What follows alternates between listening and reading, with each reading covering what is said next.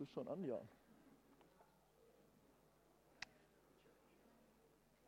Wow. Was für eine Woche. Muss ich mal schauen, ob ich on bin. Zeigt an, an. Hört ihr mich? So ein bisschen weiter reden. Mikro noch ein bisschen mehr vor die Nase. Jetzt rede ich einfach noch weiter. Okay, ich glaube, ich bin da. Und ihr seid da, das ist schön.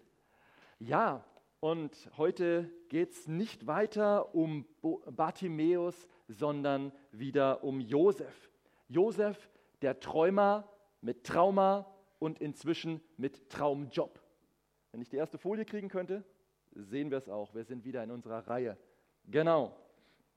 Und heute können wir uns an den drei Begriffen Gewissen, Glaubensprüfung und geheilt entlanghangeln. Wobei jetzt mit Bartimäus im Hinterkopf ist geheilt noch etwas zu viel gesagt. Deswegen nennen wir unser Thema mal Wiederherstellung Teil 1. Jetzt dürft ihr raten, wie das nächste Thema in der Reihe heißt. Okay, wir starten mit den Versen, ähm, den ersten fünf Versen aus 1. Mose 42. Da heißt es, als Jakob erfuhr, dass es in Ägypten Getreide gab, sagt er zu seinen Söhnen, warum schaut ihr einander so ratlos an? Er fügt hinzu, ich habe gehört, dass es in Ägypten Getreide gibt. Geht dorthin und kauft welches für uns, damit wir am Leben bleiben und nicht umkommen. Darauf zogen zehn von Josefs Brüdern los, um in Ägypten Getreide zu kaufen. Nur Benjamin, den Bruder Josefs, schickte Jakob nicht mit dessen Brüdern fort, denn er dachte, es soll ihm kein Unglück zustoßen. So kamen Israels Söhne nach Ägypten, um Getreide zu kaufen, zusammen mit vielen anderen, denn in Kanaan herrschte Hungersnot. Jesus, danke, dass du wiederherstellst. Danke, dass du einen guten Plan hast mit deinen Leuten. Und ich bitte dich, dass das, was wir heute auch an Wiederherstellung bei Josefs Brüdern sehen und der Beziehung zu Josef, dass du ja, dadurch zu uns redest und auch in uns anfängst, etwas zu wirken in unserem Umfeld. Amen. Wenn wir gleich lesen, wie Josef ihnen begegnet, dann könnte man meinen, wow, ist Josef hart zu seinen Brüdern. Aber erinnern wir uns, was das für Typen waren. Das waren nicht die wilden Jungs aus dem Kindergottesdienst. Der Ruben, der schläft mit seiner Stiefmutter und verliert sein Erstgeburtsrecht. Simeon und Levi, die metzeln eine ganze Stadt nieder. Der Judah bezahlt eine Hure, als wäre es ganz normal. Und als sich nachher herausstellt, sie ist von ihm schwanger, will er sie verbrennen lassen. Und zusammen verkaufen sie Josef, ihren Bruder, in die Sklaverei. Das ist diese Truppe. Knallharte Typen. Aber es ist nicht Gottes Plan, sie so zu lassen, wie sie sind. Manchmal hört man, du musst mich so annehmen, wie ich bin, denn Gott nimmt mich ja auch so an, wie ich bin. Ja, Gott nimmt uns so an, aber er möchte uns nicht so lassen. Und wir wollen noch weiterkommen. Also ich möchte gerne weiterkommen in meinem Glauben, in meiner Charakterentwicklung. Und ich freue mich, wenn auch ihr mir durch konstruktive Kritik oder wie auch immer weiterhilft. Lasst uns zusammen weiterkommen. Das ist Gottes Plan. Und hier gebraucht jetzt Gott Josef, um seinen Brüdern das Gespür, das Gewissen wach zu, wach zu kitzeln oder zu wecken. Und es sind jetzt ungefähr 20 Jahre her, dass sie Josef als Sklaven verkauft haben. Aber die Frage ist ja, haben sie in dieser Zeit was gelernt? Sie haben ihre Schuld vor dem Vater versteckt gehalten, wahrscheinlich auch vor ihrem eigenen Gewissen. Und wenn wir ohne Gott leben, dann töten wir unser Gewissen in einem bestimmten Grad ab. Und wenn wir jetzt die Brüder von Josef beobachten, dann lasst uns dabei auf ihr Gewissen achten. Das Ganze ist so eine Art Prüfung, meine ich, um sie weiterzubringen. Und auch im Neuen Testament werden wir aufgefordert, unser Gewissen zu prüfen. Aber wir sind jetzt auch nicht nur hier, um dem Josef über die Schulter zu schauen, den Brüdern von Josef, sondern auch unser eigenes Gewissen uns selbst zu prüfen. Mit derselben Prüfung gerne, die auch Josef seinen Brüdern stellt. 2. Korinther 13, prüft euch, ob euer Glaube echt ist. Prüft euch selbst, wenn ihr nicht sagen prüft euch selbst. Wenn ihr nicht sagen könnt, dass Jesus Christus in euch ist, habt ihr Prüfung nicht bestanden. Krasse Worte. Gott gebraucht Josef, um das Gewissen seiner Brüder zu sensibilisieren. Aber bevor wir uns das anschauen, lasst uns kurz über das Gewissen nachdenken. Einer meiner Professoren, der hat jahrelang über das Gewissen geforscht und, glaube so ein dickes Buch geschrieben. Keine Angst, wir machen es heute ganz simpel. Nehmen wir ein Bild. Ein Feuermelder. Das ist ein ganz einfaches Teil, hat einen Sensor und hat einen Alarm. Und wenn es Rauch oder Feuer im Raum gibt, dann nimmt das der Sensor wahr, gibt es an den Alarm weiter und das soll einen warnen. Und so ist es mit dem Gewissen, nur dass leider bei unserem Gewissen nicht die ganze Nachbarschaft mithört, wenn das Ding anfängt zu piepsen. Das dürfen wir dann schon selber spüren. Okay, und ich finde dieses Wort schlechtes Gewissen, was man dazu sagt, das passt eigentlich nicht so genau. Eigentlich sollte man eher sagen, äh, quälendes Gewissen. Und wenn du dieses quälende Gewissen hast, dann will uns das motivieren, unsere Sünde zu bekennen und zu klären. Oder vielleicht schon früher, gar nicht erst auf die Sünde reinzufallen. Allerdings schauen wir jetzt beim Beispiel von Josefs Brüdern, man kann das Gewissen auch abhärten, es kann desensibilisiert werden. Wenn man jetzt auf den Sensor einen Aufkleber drauf macht, dann wirkt es ein bisschen weniger. Aber so ein Gewissen, das kann auch hypersensibel werden, kann auch zu stark anschlagen. Es rollt weg. Vor Jahren war Christine, als unsere Kids noch klein waren, auf einer Mutter-Kind-Kur. Und da hat es vorher mal gebrannt gehabt und dann haben sie die Feuermelder so intensiv, so äh, stark eingestellt scheinbar, dass selbst wenn man mal heißer geduscht hat oder zu viel Haarspray im Bad genommen hat, die, äh, das losgegangen ist und bei jedem Einsatz, bei jedem Piepsen kam gleich die Feuerwehr mit. Das kann es auch nicht sein. Das kann auch ziemlich teuer werden. Also brauchen wir ein richtig eingestelltes, ein richtig sensibilisiertes Gewissen. Und so reicht es auch nicht zu sagen, nur hör auf dein Gewissen. Denn ja, wie steht es um unser Gewissen? Ist das richtig justiert, richtig eingestellt? Unser Gewissen, das kann total daneben liegen. Und so ist es gut, ein sensibles Gewissen zu, zu haben, damit dann der Sensor auch gleich wachrüttelt und seid froh, ich habe keine Batterie drin, sonst würde es hier gleich piepen, sonst würde ich mal einen Test machen. ja, dass es eben mal anschlägt. Und dann gibt es aber auch sehr sensible Persönlichkeiten. Das sind vielleicht Menschen, die immer, wenn irgendwo zwei Leute miteinander reden, meinen, ah, die sprechen bestimmt über mich. Wahrscheinlich lästern die über mich. Wenn man so sensibel ist, muss man aufpassen, dass man nicht nur um sich dreht. Da ist es vielleicht zu sensibel. Und so ging es zum Beispiel einer Bibelschulstudentin, die ging zu ihrem Rektor und sagte, ja, alle hier sind gegen mich. Da fragte der Rektor oder Bibelschullehrer, ja, erzähl mir genauer, was, was meinst du? Ja, die äh, Hauseltern in der Wohngemeinschaft sind gegen mich, die Lehrer sind gegen mich, die Mitschüler sind gegen mich. Da schaute der Bibelschullehrer sie an und sagte, du weißt du was, so wichtig bist du auch wieder nicht.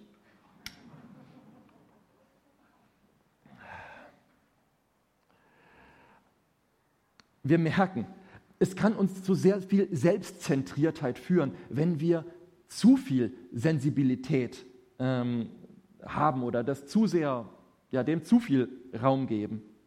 Und ich will mich gar nicht über die Bibelschulstudentin lustig machen, die hat sicher sehr viel Verletzung erlebt. Und wenn wir viel Verletzung erlebt haben, dann sind wir auch leicht verletzlich. Normal. Und das sollten wir keinem vorwerfen, wenn jemand sehr empfindlich, sehr empfindsam ist. Das ist auch wieder eine Gabe auf der anderen Seite. Aber wenn jemand so damit nicht vorsichtig ist, wird er sehr leicht ich bezogen, wie gesagt. Und wenn wir jetzt Josef anschauen, dann sehen wir einen Mann, der unglaublich sensibel dafür ist, das Richtige rauszuspüren, auf Gott zu hören, der auf Gott hören will, Gottes Wertmaßstäbe ernst zu nehmen. Und ich finde, da können wir viel von lernen. Deswegen schaue ich mir so gern mit euch Josef an. Und ich wünsche mir so ein Gewissen, dass bevor ich sündige, es anschlägt. Bevor ich etwas Verletzendes sage, bevor ich ich bezogen handle, bevor ich bitter werde oder neidisch, dass der Heilige Geist durch mein Gewissen, bing, bing, mich wachrüttelt. Achtung, da will ein Feuer ausbrechen. Und dass ich das dann im Keim ersticke, bevor es richtig losbrechen kann und die Bude abfackelt. Ja, denn die, die Sünde, auf die das Gewissen aufmerksam machen will, vor dem sie uns warnen will, die kann uns komplett zerstören. Und es wäre nicht schwer, Beispiele zu bringen, wie Egoismus, Neid, Gier, sexuelle Sünden, wie das das komplette Leben zerstören kann. Also Sünde ist buchstäblich lebensgefährlich und deshalb kann unser Gewissen genauso lebensrettend sein wie ein ordentlicher Feuermelder. In Römer 2 heißt es, ihr eigenes Gewissen und ihre Gedanken klagen sie entweder an oder bestätigen, dass sie das Richtige tun. Das Gewissen soll zeigen, dass Sünde im Raum ist oder lauert. So wie eben der Rauchmelder zeigen soll, da ist Rauch im Raum, da könnte ein Feuer ausbrechen. Der David sagt in Psalm 51, ich erkenne meine Vergehen und meine Sünde ist mir ständig vor Augen. Sein Gewissen führt ihm seine eigene Schuld vor Augen. Und in einer Lebensphase, wo sein Sensor zu sehr verklebt ist, da schickt Gott auch mal jemanden, um die Aufkleber wieder wegzumachen, um ihn zu sensibilisieren. Wie gesagt, das Gewissen kann abgehärtet werden, wenn wir bewusst sündigen, wenn wir uns dagegen entscheiden, auf unser Gewissen zu hören. In 1 Timotheus 4 heißt es, ist von Menschen die Rede, deren Gewissen so abgestumpft ist, als wäre es mit glühendem Eisen ausgebrannt. Krasses Bild. Und das erinnert mich an einen Großteil dessen, was zum Beispiel bei Netflix läuft oder so. In der Bahn habe ich mal einen Teenager über die Schulter geschaut, der auf seinem Handy einen Film gestreamt hat. Und ich war ziemlich schockiert. Innerhalb von zwei Minuten wurden da zehn Menschen ungefähr ohne Not getötet und offensichtlich hat das denen, die da die Leute gekillt haben, überhaupt nichts ausgemacht. Und scheinbar dem Teenager auch nicht. Da muss irgendwas verklebt sein, meine ich. Deshalb, es, es, prägt uns unglaublich, was wir uns reinziehen. Und so war ich super begeistert mitzubekommen von einem jungen Christen, der sich entschieden hat, bewusst eine ziemlich sinnfreie Serie, die er sich immer reingezogen hat, nicht mehr zu schauen. Fand ich richtig stark. Die Person hat gemerkt, dass es ihr nicht gut tut, Müll zu schlucken. Denn davon werden unsere Geschmacksknospen abgehärtet, wenn wir irgendeinen Dreck futtern. Dann können wir auch die guten Dinge gar nicht mehr genießen. Eigentlich verzichten wir damit auf nichts, sondern wir schaffen uns mehr Gewinn, wenn wir unser Gewissen richtig sensibilisieren. Zu einem Kollegen, da kam mal eine junge Frau mit Albträumen. Und die sagte, die stand kurz vor ihrer Hochzeit, soll es ja hier auch Leute geben, ähm, die stand kurz vor ihrer Hochzeit und erzählte, wie sie in ihrem Traum ähm, durch die Hintertür in das Haus ihres Verlobten reinkommt und der liegt da zerstückelt in einer Blutlache. Super.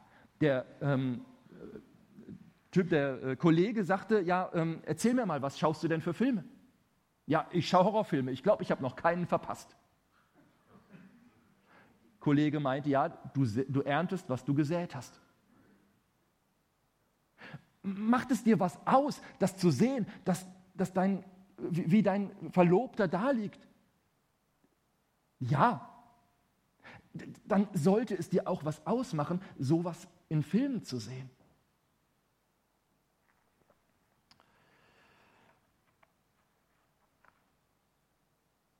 Ja, so werden wir nur unser Gewissen weiter desensibilisieren.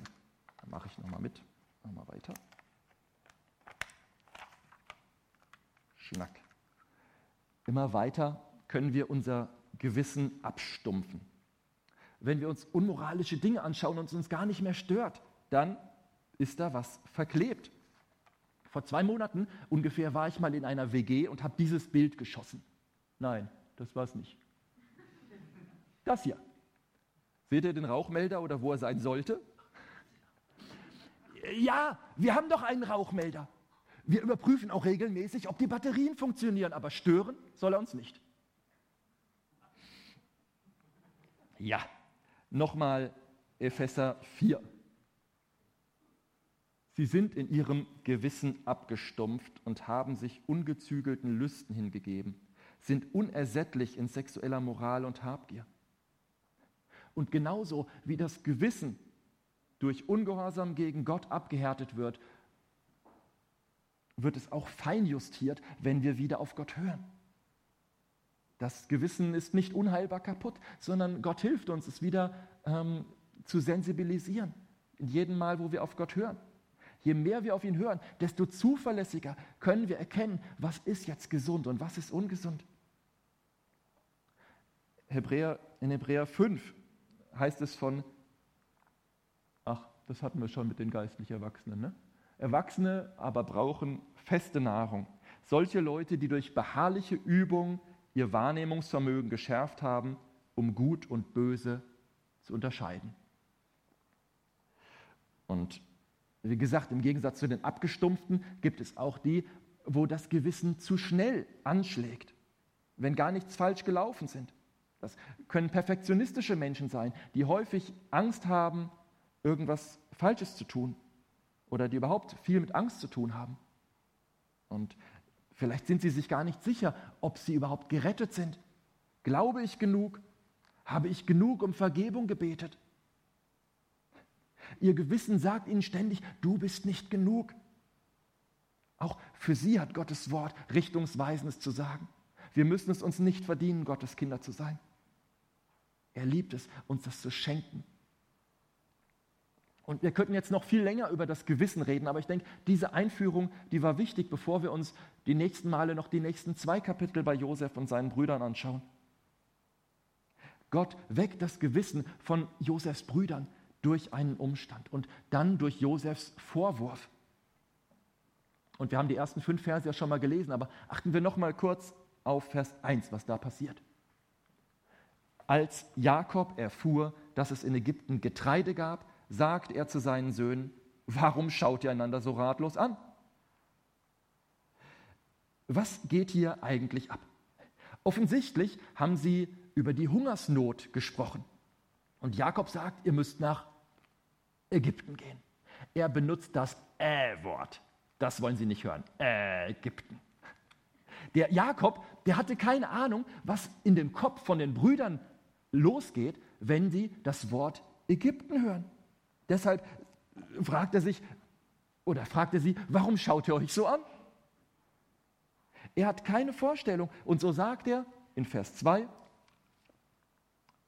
ich habe gehört, dass es in Ägypten Getreide gibt. Geht dorthin und kauft welches für uns, damit wir am Leben bleiben und nicht umkommen. Und hier fangen sie vielleicht an zu merken, was sie für einen Mist gebaut haben. Ihr Gewissen fängt langsam an, wieder wach zu werden. Sicher rechnen sie nicht damit, wenn sie nach Ägypten kommen, dass sie dann ihrem Bruder begegnen, den sie dahin als Sklaven verkauft haben. Aber allein wochenlang dieselbe Reise zu machen, die Josef von den Sklaventreibern hinterhergezerrt wurde, und in ein Land zu kommen, wo sie wissen, hier wird irgendwo unser Bruder als Sklave dienen, oder wurde vielleicht von seinen Sklaventreibern totgeschlagen? Das fängt an, ihr Gewissen wach zu kitzeln.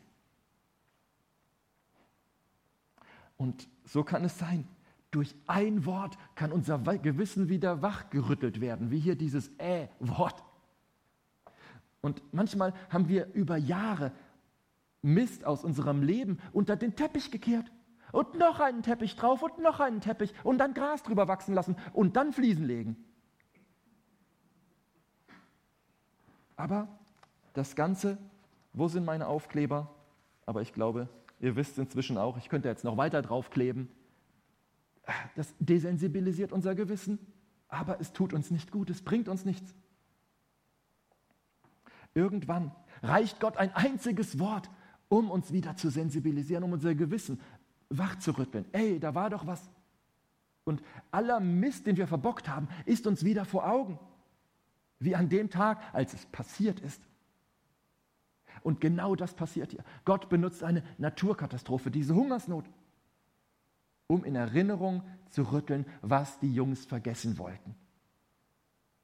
Aber Gott lässt es nicht endlich, endgültig in Vergessenheit geraten, weil er wiederherstellen will, heilen will.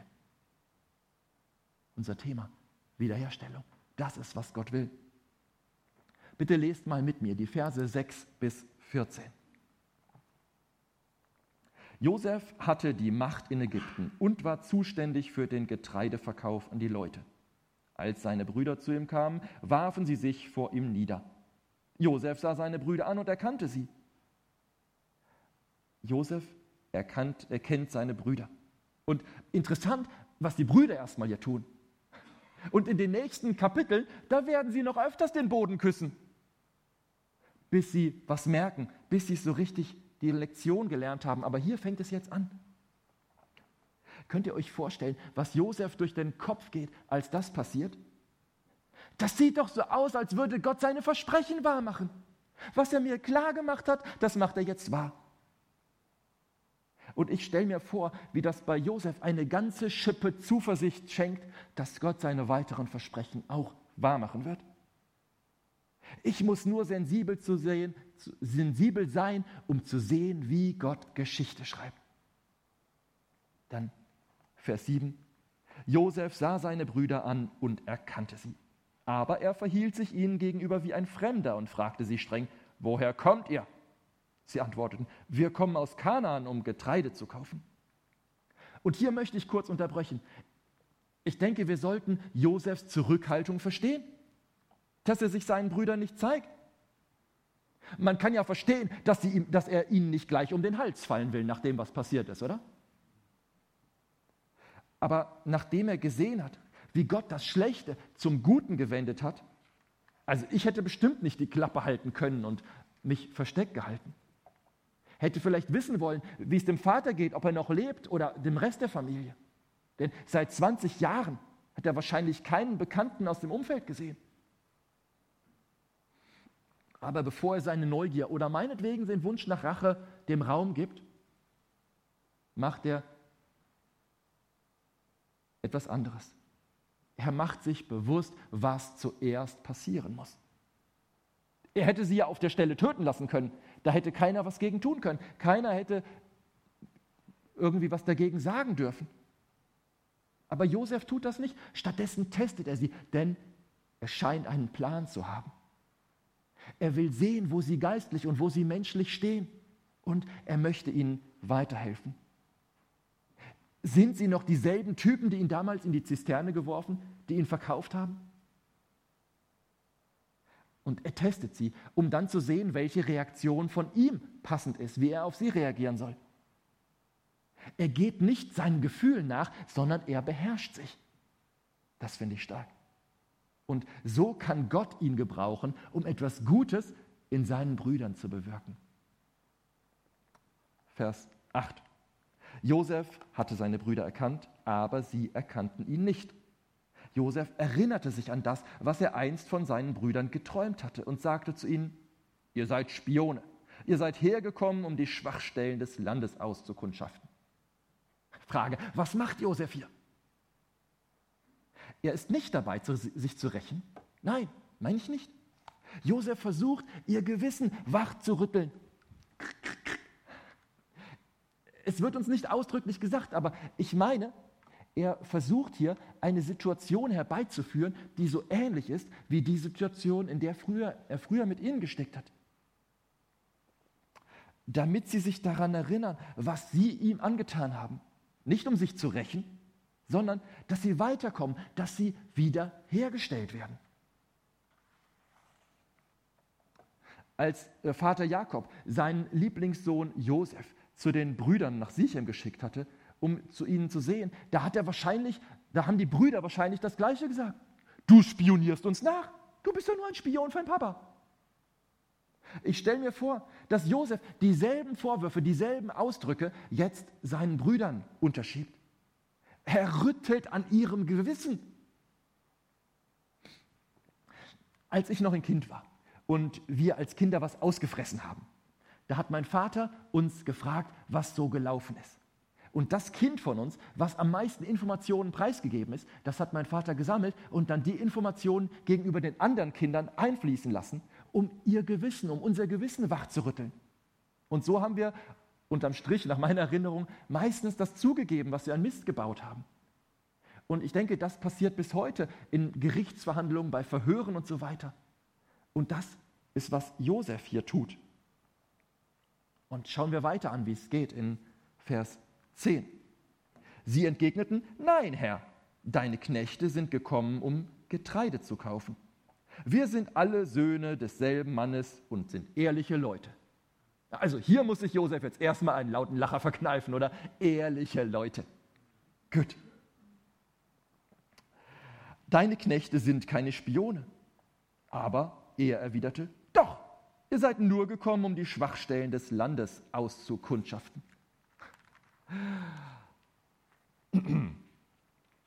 Sie antworteten, deine Knechte sind zwölf Brüder und Söhne eines Mannes, der im Land Kanaan lebt. Der jüngste ist beim Vater geblieben und einer lebt nicht mehr. Da irrt ihr euch, wenn ihr wüsstet, wie lebendig dieser eine ist. Josef sagte zu ihnen, es ist so, wie ich euch gesagt habe, ihr seid Spione. Eure Aussage soll überprüft werden. Beim Leben des Pharao, ihr dürft erst dann wieder von ihr fortgehen, wenn euer jüngster Bruder, hier, Bruder hierher kommt. Schickt ihn, schickt einen von euch los, um euren Bruder zu holen. Ihr anderen seid verhaftet. So wird überprüft, ob ihr die Wahrheit gesagt habt. Wenn nicht, beim Leben des Pharao, dann seid ihr Spione. Wow, Josef wird hier ganz schön dramatisch, oder? Und er steckt sie für drei Tage ins Gefängnis, Vers 17. Dann ließ er sie drei Tage lang in Haft nehmen. Am dritten Tag sagte Josef zu ihnen, das sollt ihr tun, wenn ihr am Leben bleiben wollt, denn ich fürchte Gott. Wenn ihr ehrliche Leute seid, dann lasst einen von euch Brüdern im Gefängnis zurück, ihr anderen dürft gehen, bringt das Getreide nach Hause, das ihr gegen den Hunger gekauft habt. Doch ihr müsst mit eurem jüngsten Brü mir euren jüngsten Bruder bringen. Dann will ich euren Worten glauben und ihr müsst nicht sterben. Die Brüder gingen darauf ein. Und jetzt wird es spannend. Diese Gefängniszeit, die hat genau das gebracht, wozu sie gedacht war. Und was sie in Vers 21 sagen, das sagen sie, ohne zu wissen, dass Josef sie versteht. Er spricht ja durch einen Übersetzer. Vers 21. Sie sagten zueinander, ja, das ist die Strafe für das, was wir unserem Bruder angetan haben. Sie geben ihre Schuld zu. Und achtet darauf, wie sie über Josef reden. Sie sprechen nicht mehr von dem Träumer, sondern sie sprechen von ihrem Bruder. Interessant. Da scheinen sie vielleicht ein Stückchen weitergekommen zu sein in ihrer Wiederherstellung. Wir haben seine Todesangst gesehen.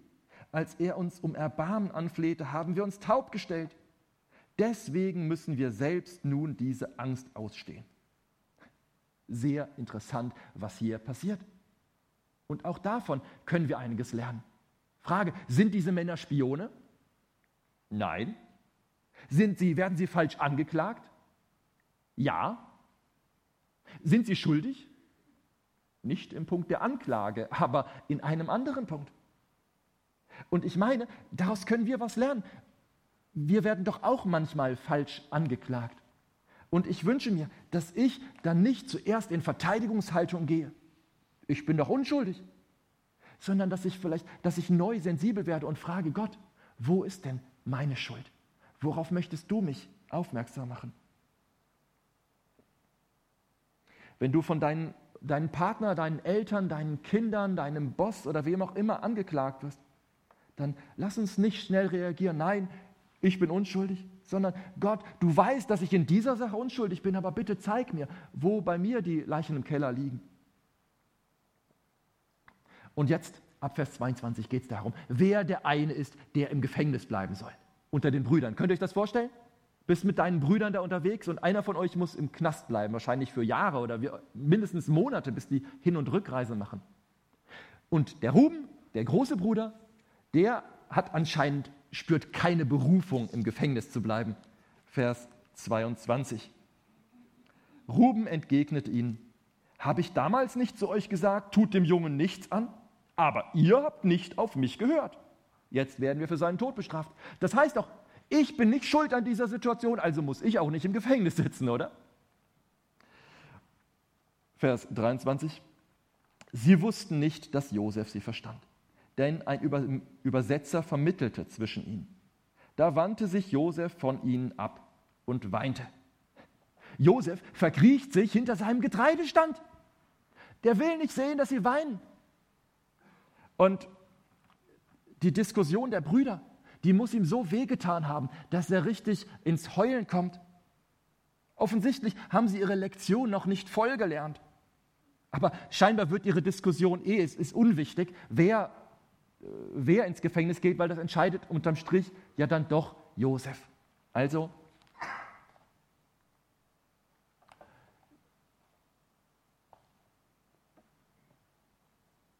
Dann kehrte er wieder zu den Brüdern zurück und setzte das Gespräch fort. Schließlich ließ er Simeon ergreifen und vor ihren Augen fesseln.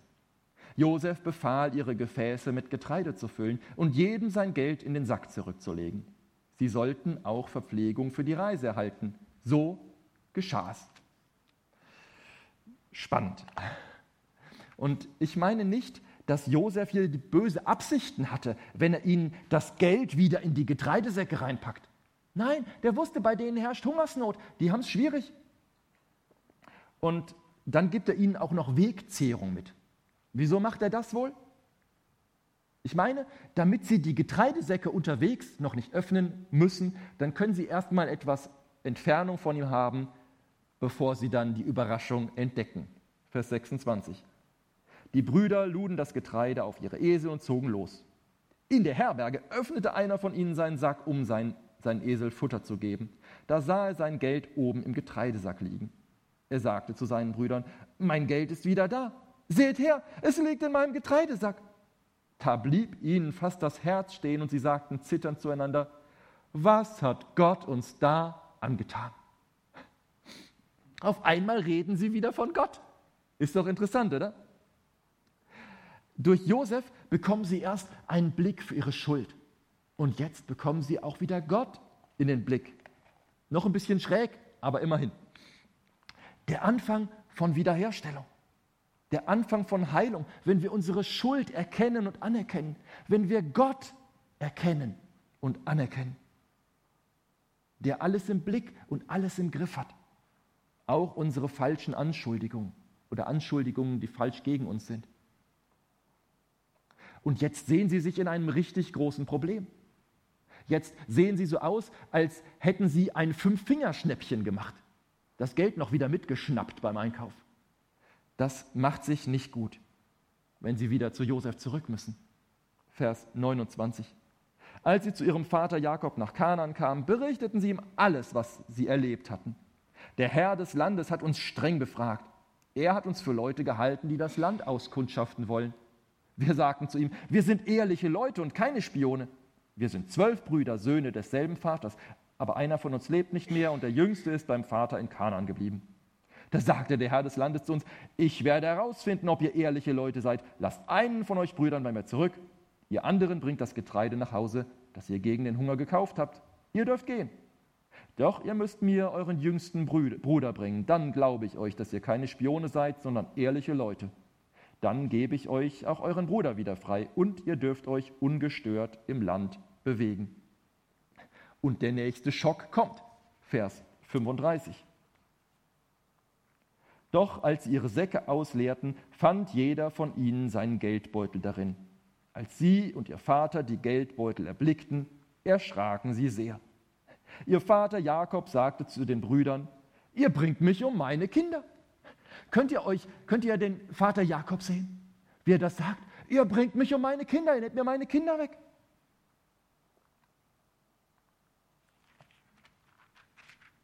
Josef ist weg, Simeon ist weg und jetzt wollt ihr mir auch noch Benjamin wegnehmen. nichts als Unglück kommt über mich. Hätte Josef recht, das zu sagen, nichts als Unglück kommt über mich? Bei dem würde es passen, oder? Und bei Jakob? Warum macht er das? Warum sagt er das? Ich finde, das ist kein gutes Zeugnis von Jakob für einen Glaubensvater. Hier kommt der Jakob an manchen Stellen nicht gut weg, an anderen Stellen verhält er sich wie ein Glaubensvater, deswegen wollen wir ihn nicht generell abstempeln.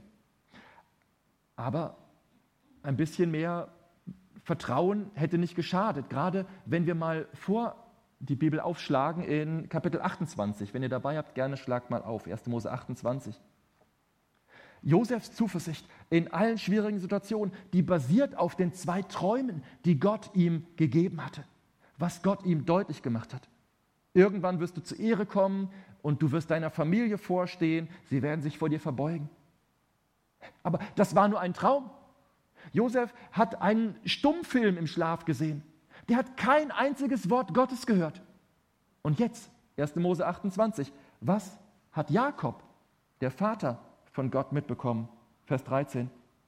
Plötzlich stand der Herr vor ihm und sagte, vor Jakob, ich bin der Herr, der Gott deines Vaters Abraham und der Gott Isaaks. Das Land, auf dem du liegst, will ich dir und deinen Nachkommen geben. Sie werden so zahlreich sein wie der Staub auf der Erde. Du wirst dich nach Westen und Osten, nach Norden und Süden ausbreiten. Durch dich und deine Nachkommen sollen alle Völker der Erde gesegnet werden. Siehe, ich bin bei dir und behüte dich überall, wohin du auch gehst. Ich bringe dich zurück in dieses Land. Ich werde dich nicht verlassen, bis ich vollbringe, was ich dir verheißen habe. Ist das eine klarere, ist das eine stärkere Zusage als das, was Josef mitbekommen hat? Ich meine ja dass diese Sorge, ihr raubt mir meine Kinder, nicht gerechtfertigt ist. Sollte Jakob auf Rückschläge nicht ganz anders reagieren? Ja, weil er diese klare Zusage Gottes hat. Und was können wir jetzt daraus lernen? Leute, wir haben ein ganzes Buch voller Zusagen, was Gott uns verspricht, wozu er steht. Das sollte uns davor bewahren, uns selbst zu bemitleiden. Mir bleibt nichts erspart. Alles Schlimme kommt auf mich. Wie soll das jemals klappen? Leute, wir haben 66 Bücher, in denen sich Gott uns zeigt, was er eine Einstellung für uns hat, eine Einstellung der Liebe. Er ist treu. Viele Versprechen für uns, für uns. Und ich meine, von allen Menschen auf dem Planeten sollten wir die mutigsten sein, die zuversichtlichsten, die fröhlichsten, die stabilsten, die missionarischsten.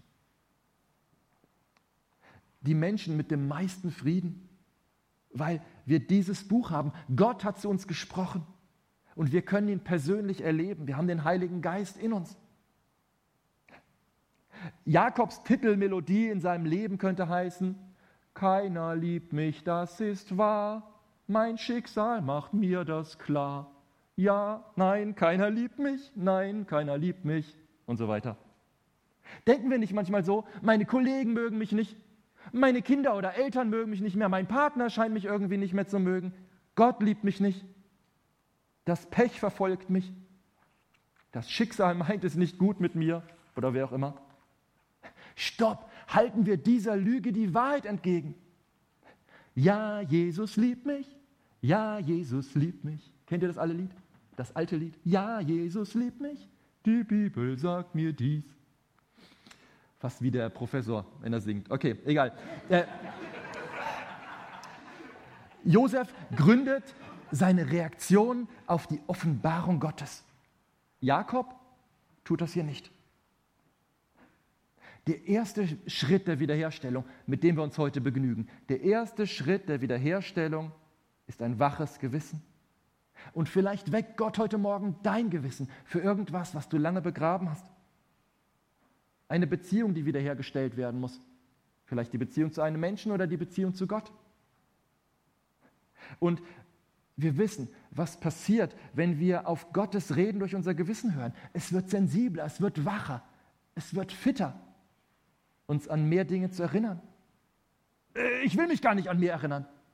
Doch wir wollen uns an mehr erinnern, dass wir diese Wiederherstellung erleben, dass wir geheilt werden, dass wir tiefere Gemeinschaft mit Gott und mit anderen Menschen erleben können. Wo stehen wir in diesem Bild? Sind wir wie Josef? Weil wir einen gnädigen Gott sehen, einen Gott, der uns liebt, der zu seinem Wort steht, zu seinen Versprechen? Oder sind wir ängstlich und wollen uns vor allem Möglichen schützen, weil wir Gott nicht im Blick haben? Sind wir durch Sünde verklebt und verhärtet wie so ein nicht mehr funktionierender Rauchmelder? Und der erste Schritt der Wiederherstellung ist es, unsere Schuld zuzugeben und Gott immer mehr im Blick zu haben. Und die gute Nachricht ist, Gott möchte uns befreien von dem ganzen Mist, was uns verklebt, was uns beschmutzt, was unser Gewissen kaputt macht und will uns wieder neu sensibilisieren, auf ihn und sein Wort zu hören, ihm nah zu sein, Gemeinschaft mit ihm zu leben. Und das ist doch die gute Nachricht. Er lässt uns dabei nicht allein, er gibt uns alles, was wir brauchen und wir haben so viel Grund, ihm dafür zu danken. Lasst uns das jetzt tun. Himmlischer Vater, vielen Dank, dass du uns dein Wort geschickt hast, dass du uns deinen Sohn geschickt hast, der es möglich macht, dass wir mit dir im Frieden leben können, dass wir Frieden finden können, selbst in schwierigsten, schwierigsten Situationen, so wie Josef uns das vormacht. Bitte hilf du mir, hilf du uns, da immer mehr drin zu wachsen. Schenk uns einen nächsten Schritt in der Wiederherstellung in das Bild, in das du uns geschaffen hast und in den Plan, für den du uns vorbereitet hast. Danke dafür. In Jesu Namen. Amen.